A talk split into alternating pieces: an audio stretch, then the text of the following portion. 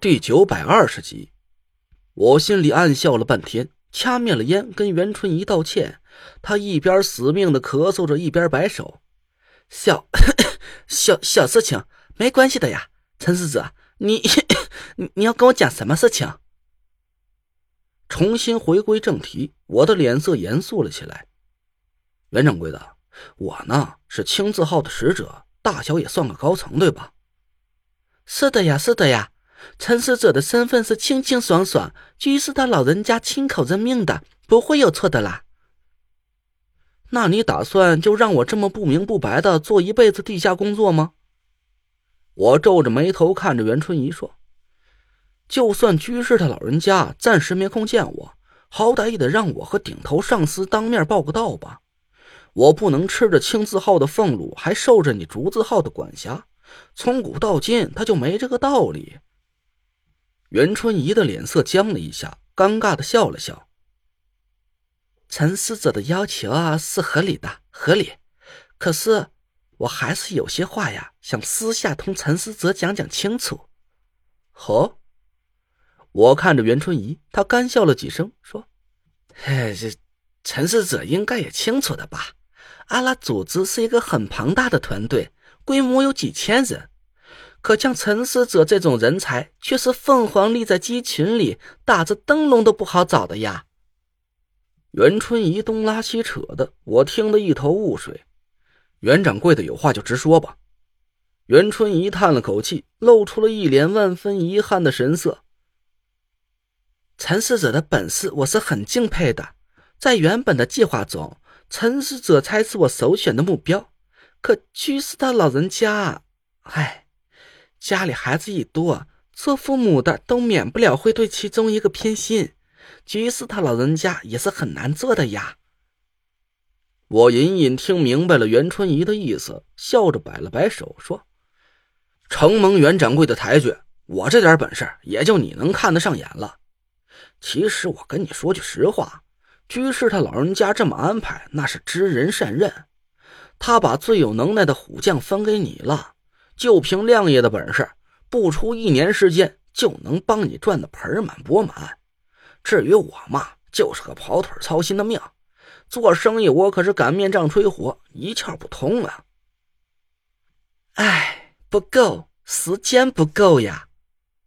袁春怡急得一劲儿的拍大腿，唉声叹气的。不瞒陈司者，居士他老人家交代给我一个很艰巨的任务。三个月之内必须要赚到十亿资金，可是现实情况，陈思哲也是了解的，这简直就是在难为我的呀！就算有了蒋使者这样的经营高手，也不可能三个月之内赚到这么多的钱呀！我心里一动，假装漫不经心的问了一句：“哎，袁掌柜的，我问一句啊，这……”居士他老人家让你在这么短时间里聚敛这么大一笔钱，到底要干啥用啊？袁春怡犹豫了一下，我赶紧笑着摆手：“是我多嘴了，我是青字号的人，不该过问竹字号的机密，咱不说这个了，不说了。”哦呦，陈世子，你这么讲话就不对了呀！阿拉都是一家人，什么青字号、竹字号，这件事……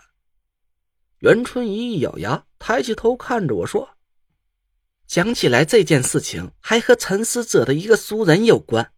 要是陈使者能帮我一把，去和一个人谈成一笔生意，那无论陈使者有什么要求，都是好商量的。”我假装不明白，好奇的看着袁春怡。熟人谈生意？是的呀，就是你的干爹，现在中州五魁魁首吴桐吴二爷。这句话恰好和昨晚龚柔儿的供述形成了印证，看来龚柔儿说的都是真话。我心里暗暗一松，能不能从袁春怡嘴里得到更有价值的信息，我不好说。但从他现在的话里，至少有一个人可以排除在内鬼的名单之外了。端木清灵，我冷哼了一声，拉下脸来骂了几句：“哼，那老东西已经把我撵出中州五魁了。”还和我断绝了关系，这几个月我都成了过街的老鼠、落水的狗了，差点没让亲近朋友的唾沫星子把我给淹死。干爹，我呸！谁爱给他当儿子谁当去，老子不认识他。哦呦，陈思哲，你不好这么讲了。吴二爷毕竟是你的长辈，对吧？你和吴二爷肯定是有什么误会，这才惹得他老人家不高兴。父子俩没有隔夜的仇，只要陈思哲好好的同吴二爷讲清楚误会，那大家还是一家人嘛。我看戏也演的差不多了，就问袁春怡：“袁掌柜的到底想要我和吴桐谈什么生意？据我所知，他手里确实是有几件倒斗弄来的宝贝。你是看上什么古董了？要是这件事情有这么简单，我请蒋使者去出钱买来不就好了？哪里需要劳烦陈使者出面？那到底什么事儿？”我问袁春怡，他神神秘秘的压低了声音。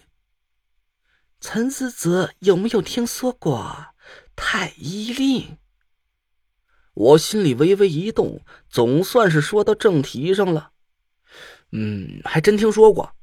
太医令是风水界的无上之宝，据说是当年太医门的掌教信物，得到太医令就可以号令整个风水界，成为风水总魁首。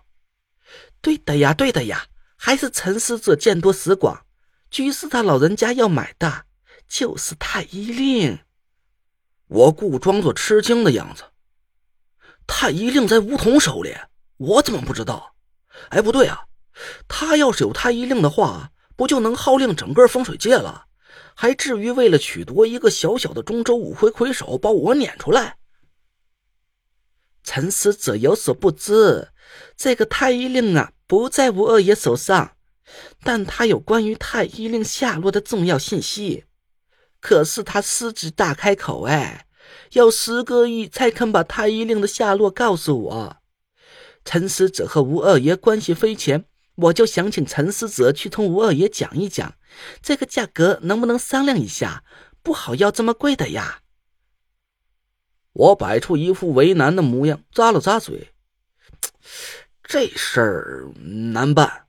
我现在和梧桐八竿子打不着。出面去谈这事儿，恐怕是不难办，不难办，哪里会有难住陈思哲的事情呀？袁春怡急切的打断了我，往我身边凑了凑。陈世子啊，我能看得出来，你是个胸怀大志的男人，想必你是不甘心在使者这个位置上一直混下去的吧？嗯，袁掌柜的这话是什么意思啊？我回头看着袁春怡，她的脸色越发的神秘了起来。人往高处走嘛，我相信陈使者也是有这种雄心壮志的。只要陈使者帮我顺利的拿到了太医令，我同你保证，让你百尺竿头再上一步。我心里猛吃了一惊，但脸上却显出了惊喜的神色。袁掌柜的，你这话……不会是开了个空头支票在忽悠我吧？当然不会。袁春怡差点一屁股坐到我大腿上，我紧盯着他，袁春怡脸上的粉都快笑得掉下来了。